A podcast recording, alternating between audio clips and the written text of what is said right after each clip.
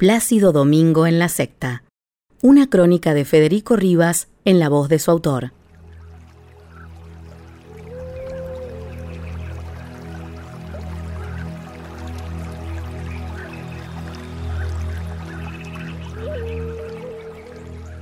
Abril de 2022. Susana Mende Mendelievich recibe un llamado telefónico. Al otro lado de la línea está Plácido Domingo, 85 años, tenor español. Domingo le dice que quiere verla en Buenos Aires. Cantará en el Teatro Colón y amerita, ¿por qué no?, un encuentro. Mendy tiene 75 años, el rostro joven, una voz fresca y la sonrisa enorme, atractiva. Está extasiada por la sorpresa. Tiene a la mano a un viejo amigo presa. Llama a Juan Perkovich, alias El Ángel, fundador de la secta que funcionaba bajo el paraguas de la escuela de yoga, para decirle que están ante una oportunidad largamente demorada. Convencer al cantante para que se sume a alguno de los negocios millonarios del grupo. Bastará con que preste su nombre para facilitar la apertura de puertas. El momento no puede ser mejor. Plácido Domingo es un hombre vulnerable. Su debilidad por las mujeres le ha pasado finalmente la factura. Desde inicios del año pasado, acumula denuncias de abuso presentadas por una veintena de compañeras de escenario. Trabajar a su lado, dicen, era una pesadilla cargada de insinuaciones sexuales. No responder a los apetitos del maestro se pagaba con el ostracismo. El cantante, de un día para el otro, se queda sin escena. Se suceden las cancelaciones de conciertos en Europa y Estados Unidos. Los colegas de toda la vida le dan la espalda. La prensa se ensaña con él. Plácido Domingo recuerda entonces que hace 20 años que no canta en Buenos Aires, donde tiene viejos amigos. Argentina se rinde ante la figura del maestro, ajena al huracán que devasta su mundo. El Colón, el gran teatro lírico de América Latina, se abre a la gran estrella. ¿Cómo resistirse a la tentadora figura del hijo pródigo? Domingo canta y recibe el bálsamo de los aplausos. También busca refugio en ese grupo de músicos que alguna vez cantó con él en el campo argentino de polo, allá por 1996. La pianista Susana Mendy Mendelievich estuvo sobre el escenario en aquella velada de hace casi 30 años. Agosto de 1993. Valeria Llamas, alumna de la Escuela de Yoga de Buenos Aires, denuncia a su padrastro, Rodolfo Somariva, de privación ilegal de la libertad. El acusado no se rinde y pasa enseguida a la ofensiva. Se presenta sin que lo llamen ante el juez Mariano Vergés para contar que su hijastra había caído en manos de una secta que le había lavado la cabeza. Todos sus intentos por sacar a la mujer de los tentáculos de la organización habían sido vanos. El juez encuentra la punta de una madeja y empieza a tirar de ella. La Escuela de Yoga de Buenos Aires ocupa un edificio de 10 plantas en el barrio de Villa Crespo. Hay un bar, salones de clases y habitaciones cerradas al público en los pisos superiores. Es un día agitado en ese reducto de meditación y cursos motivacionales que promete la felicidad eterna. Vergés acaba de procesar a Juan Perkovich, el maestro, un contador adorado por los fieles que la justicia considera un estafador. En la lista de procesados están también Mendelievich y otros dos músicos argentinos que formaban parte de la élite del momento, Rubén D'Artagnan González y Mariano Krautz, o Kraus, como prefiere llamarse. El primero tiene 54 años y es el Marta Argerich del violín, primer concertino de la Orquesta Sinfónica de Chicago, asiento al que acceden aquellos pocos que nacen tocados por la varita mágica del talento. En los 70 había dirigido la Camerata Bariloche, la orquesta más ilustre de la época. Mariano Kraus es su hijo artístico. El joven está feliz porque acaba de ser elegido como uno de los cinco mejores oboístas del mundo y pronto se sumará a la orquesta estable del Teatro Colón. El juez Vergés tiene pruebas para procesar al grupo por estafa, reducción a la servidumbre y promoción de la prostitución. No encuentra pruebas de abuso de menores, pese a que las denuncias de orgías con alumnos que entregaban su carne al maestro Perkovich incluyen a los hijos de los miembros. El juez descubre que había poco de yoga y mucho de buenos negocios en la escuela. Los alumnos aportan 200 dólares por mes cuando no donan sus bienes o adelantan herencias. Las promesas de felicidad eterna calan hondo en las almas de los desgraciados que caen víctimas de la secta, con Perkovich como la luz al final del túnel. Mientras las almas se salvan a fuerza de sexo por dinero y pagos en efectivo, los líderes se hacen millonarios. La estela divina alcanza a políticos y famosos, los mismos que cuando Vergés intenta elevar la causa a juicio oral, atiborran su despacho de llamados telefónicos y pedidos de clemencia. Organizaciones de derechos humanos de todo el mundo reclaman por el pobre Perkovich y sus secuaces. El juez de la Corte Suprema, Carlos Fait, intercede por ellos ante Vergés. Y desde Estados Unidos viaja una misión de legisladores demócratas temerosos de que se estuviese ante un acto de persecución antisemita. Un año antes, un conductor suicida había volado por los aires la sede de la Embajada de Israel en Buenos Aires y el ambiente estaba caldeado. Los contactos de la secta llegan a las estratosferas del poder. Puluran por ahí las fotos del líder con el presidente Carlos Menem y ministros del gabinete recién reelegidos en las urnas. Los abogados de la secta son gente poderosa y persistente. Cada día, Vergés recibe decenas de recusaciones y soporta ruidosas manifestaciones frente a su despacho. El juez cae rápidamente en la cuenta de que los fanáticos son gente muy bien conectada y se rinde. Pierde finalmente la causa, que pasa a otro juzgado, y todo se diluye en un cajón de tribunales. Febrero de 1996. El maestro Perkovich tenía razón.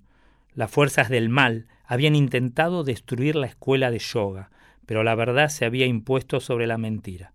La organización sale fortalecida de la aventura judicial. En 1996, eh, Rubén D'Artagnan González abandona la orquesta de Chicago, se muda a Buenos Aires y se dedica 100% a la secta.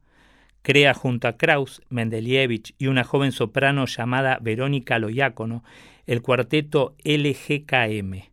Compone piezas artísticas destinadas a conquistar al mundo y finalmente se suben al escenario con Plácido Domingo en el campo argentino de polo ante 10.000 personas.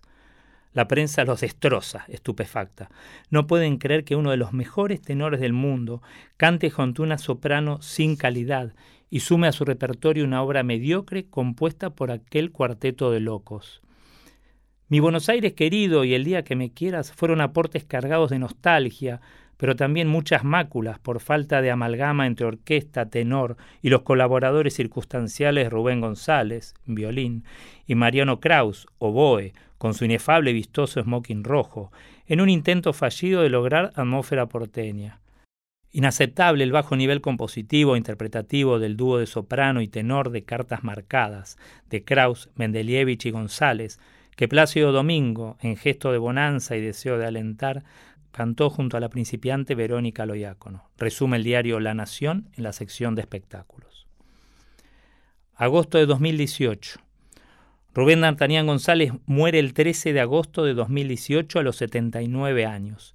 Deja tras de sí una carrera musical cargada, rica en experiencias internacionales y colegas que lo admiran. Un violochelista del Colón asegura que todos querían ser como aquel maestro que a los cinco años ya agitaba el arco de crin como un adulto avesado. Pero un día desapareció, dejó todo, empezó a vestir ropa de colores y se, juntó con gente rara, dice. La abducción definitiva se produce en 1996, meses antes de subirse al escenario con Plácido Domingo. González acaba de dejar la dirección de la orquesta de Chicago y decide regresar a Buenos Aires. Antes había abierto una sucursal de la escuela de yoga en Estados Unidos encargada de captar alumnos para promocionar las curas milagrosas que el maestro Perkovich realizaba en Villa Crespo. Las almas desdichadas no entienden de nacionalidades y la escuela pronto se llena de alumnos yanquis que realizaban curas de sueño contra el SIDA o la depresión en la clínica CMI Abasto. Los consultorios de la clínica, habilitados en realidad como centro ginecológico, son el paso previo a la captación eterna, donde además del alma se pierden los fondos acumulados en las cuentas bancarias. En la Escuela de Yoga de Buenos Aires los pobres no pasan por el filtro de admisión. El violinista no regresa solo de su aventura en Chicago. Cuando aterriza en Ezeiza está acompañado por su hija, Adriana Ruth González, alias Cosmito. El apodo es invención de Perkovich, que pronto encontró en la hija del músico una potente fuente de recursos económicos. Adriana González había intentado tocar el piano y luego el fagot, estimulada por su padre músico, pero no había heredado el don ni la perseverancia. Pronto cae en la cuenta de que deberá buscar alternativas menos esforzadas si pretende no morir de hambre. Cuando su padre la mete en la secta, la joven encuentra el camino. El camino y al oboísta Kraus, el hombre de los trajes rojos, las camisas azules y las corbatas amarillas. Rápidamente forman pareja. Cosmito viste una túnica blanca y vincha. No lleva corpiño y sus senos se advierten por el tiro abierto a derecha e izquierda. Eleva una copa al cielo, con la vista perdida en algún punto del techo. Apenas sonríe delante de una cartulina con los nombres de algunos dioses griegos. Una decena de personas miran la escena. Algunos arrobadas por la belleza de la joven, otras con indiferencia. En un sillón está sentado Perkovich. La barba le da un aire de Barry Gibb, el último sobreviviente de los VGs. Lleva anteojos de cristales sepia. Cosmito ya es una persona importante dentro de la escuela de yoga. Su padre acaba de donar más de un millón de dólares, producto de la venta en Chicago de un violín Carlo Bergonzi de mediados del 1700. El dinero familiar la catapulta a nivel informal 7 en la escala de jerarquía creada por el maestro. Perkowicz es formal 7, la punta de la pirámide, el líder máximo. Comparte el escalón más alto con miembros históricos y con su hijo, el príncipe. Quienes integran el nivel 6 son los apóstoles y los del 5 los genios. El cuadro se destina a los alumnos. Para los humanos comunes están los niveles 3, 2 y 1. El trabajo de Cosmito es simple debe captar y entrenar a chicas dispuestas a prostituirse en nombre de la causa para financiar los negocios de la organización. Entregar el cuerpo a ricos y famosos y participar de orgías era una forma de salvación y también garantía de ascenso en la escala. En 1996, la periodista Viviana Gorbato publicó La Argentina embrujada, resultado de una larga investigación en las comunidades que operaban sobre los grupos de poder. Gorbato dedicó un capítulo a la Escuela de Yoga de Buenos Aires y se ganó un sitio en la lista de enemigos a destruir que Perkovich anotaba con método en una hoja de cuaderno Rivadavia. El texto rescata un cassette que llegó a manos del juez Vergés, en el que Cosmito contaba que había tenido sexo con su padre, siguiendo la tarea encomendada por Perkovich.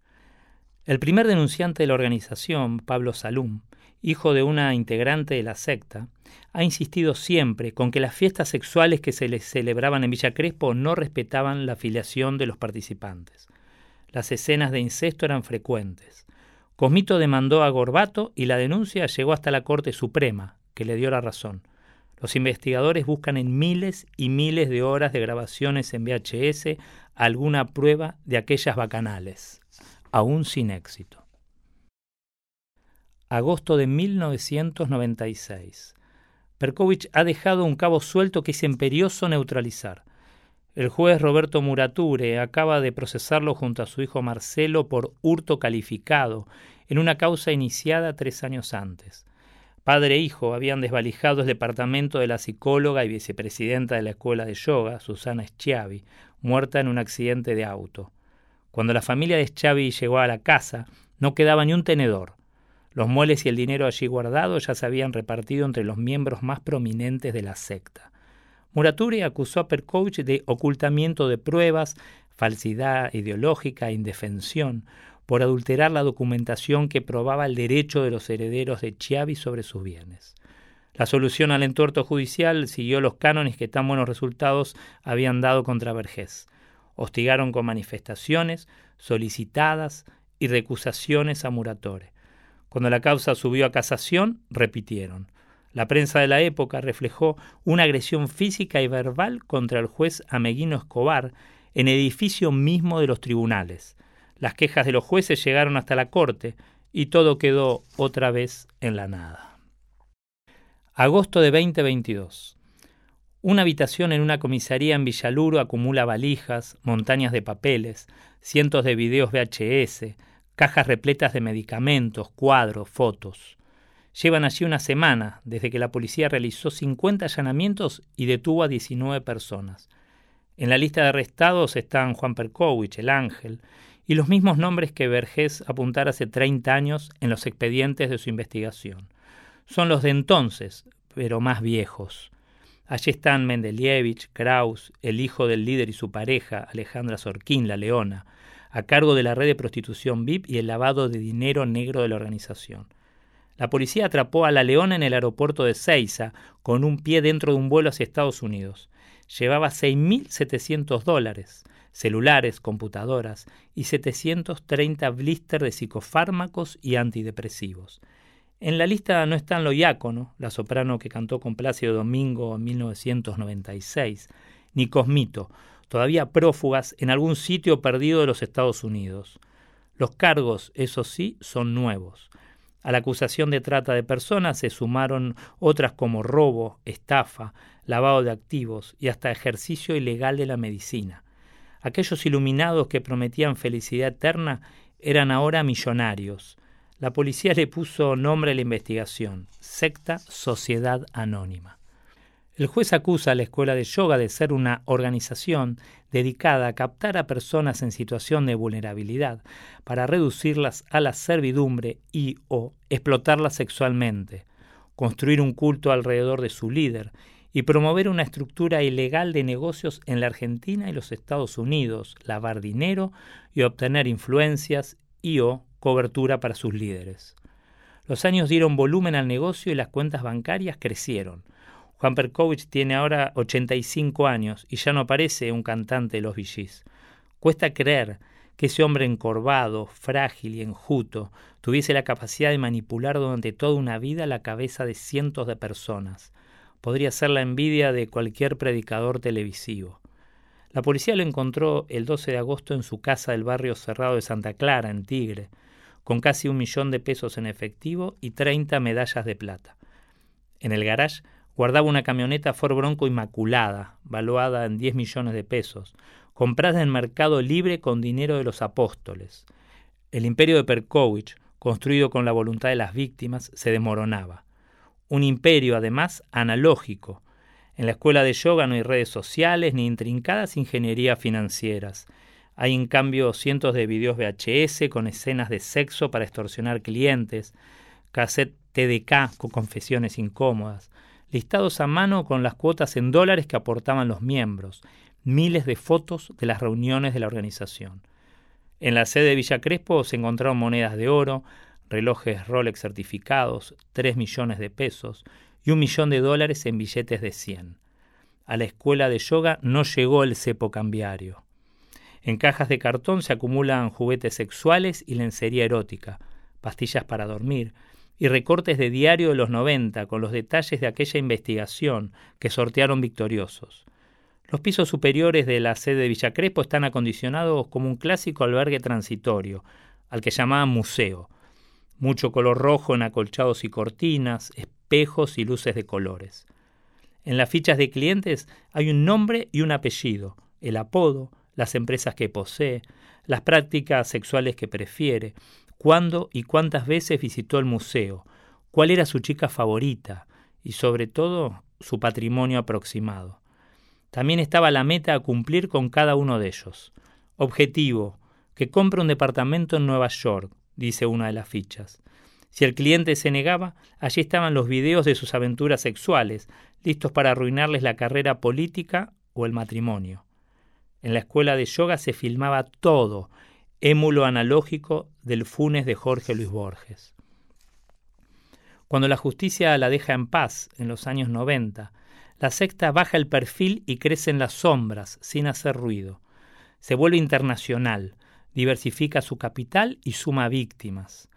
La fuente primaria de financiación es, como siempre, la prostitución, la extorsión a clientes, el saqueo del dinero de los alumnos y el lavado de ese dinero en bienes raíces en Estados Unidos. Para mantener viva la estructura, Perkovich tiene un entramado a la vieja usanza, una escuela de coaching para captar alumnos, escribanías dispuestas a falsificar firmas y quedarse con los bienes de los muertos, un banco que administra el dinero expoliado, una clínica para reeducar a los impíos y hasta una inmobiliaria.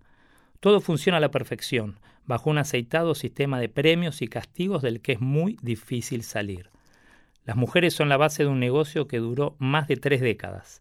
Los clientes sexuales aportan fondos y mantienen vivos los vínculos con el poder. Si alguna geisha, así las llamaban, se revela, se la somete a largas curas de sueño, una práctica que se realiza en la clínica de Abasto.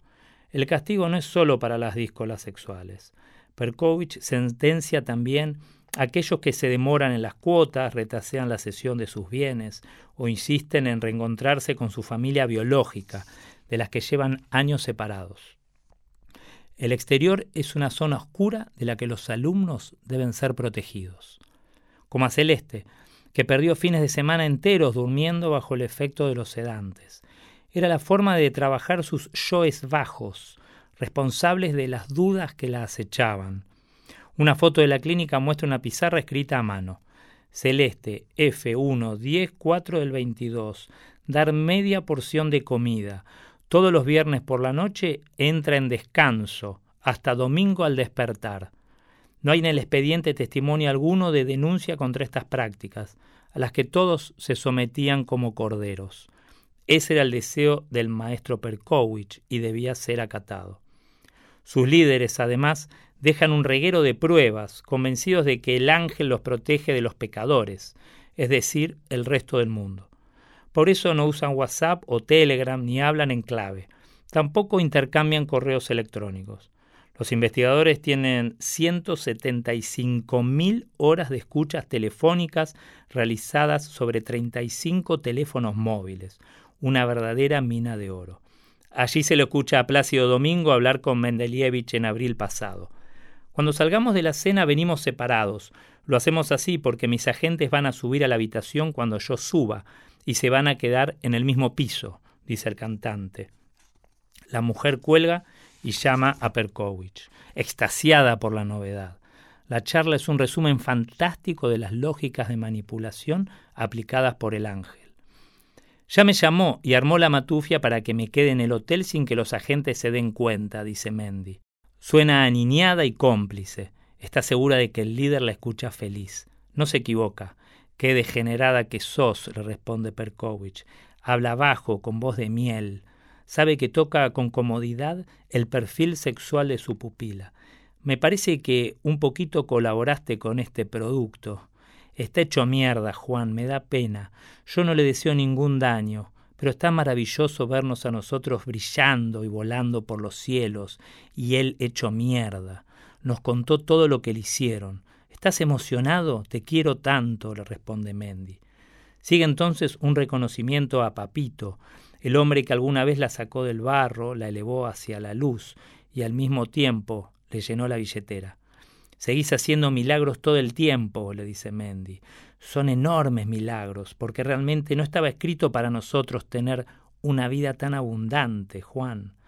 Perkovich está viejo y quiere apropiado reafirmar la idea de la abundancia, que es, al final del camino, lo que ha quedado después de tanta siembra.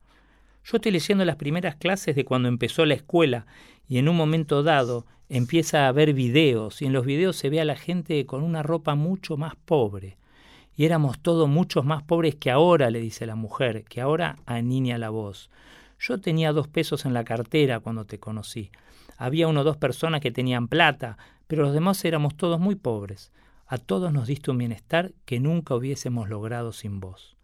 En otra conversación, la pianista habla con una mujer desconocida. Está convencida de que por fin podrán cooptar a Plácido Domingo, tras años de intentos fallidos. El momento no puede ser más propicio. El tenor está golpeado por las denuncias de abuso y la cancelación de sus conciertos en Europa y Estados Unidos. ¿Van a hablar de música solamente o de coacheado también? le pregunta la mujer a Mendy, que se encuentra ante lo que considera una estupenda idea. Con todos los quilombos que tiene él y su familia, Plácido Domingo es una presa madura. La realidad es que con la música hace 30 años que tratamos y no lo logramos, dice Mendy, lo cual no quiere decir que esta vez no sea distinto. Seguramente le va a encantar. A Plácido Domingo no le encantó. Cuando se enteró de que su conversación con Mendelievich estaba en todos los diarios del mundo, se sumió en un profundo silencio. Llamó a unos viejos conocidos del ambiente musical en Buenos Aires y les pidió consejos. Le dijeron que lo mejor era dejar correr el agua debajo del puente. El juez lo consideraba más una víctima de los métodos de extorsión de la secta que un cliente.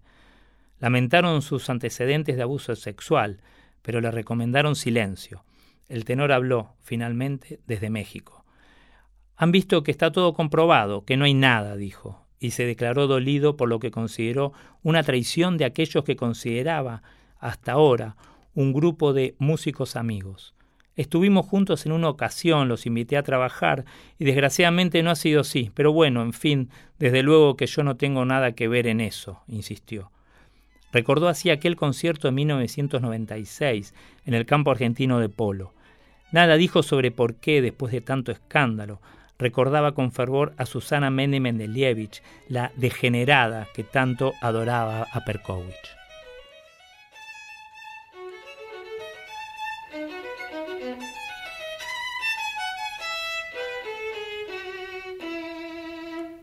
Una crónica de Federico Rivas para la revista Orsay.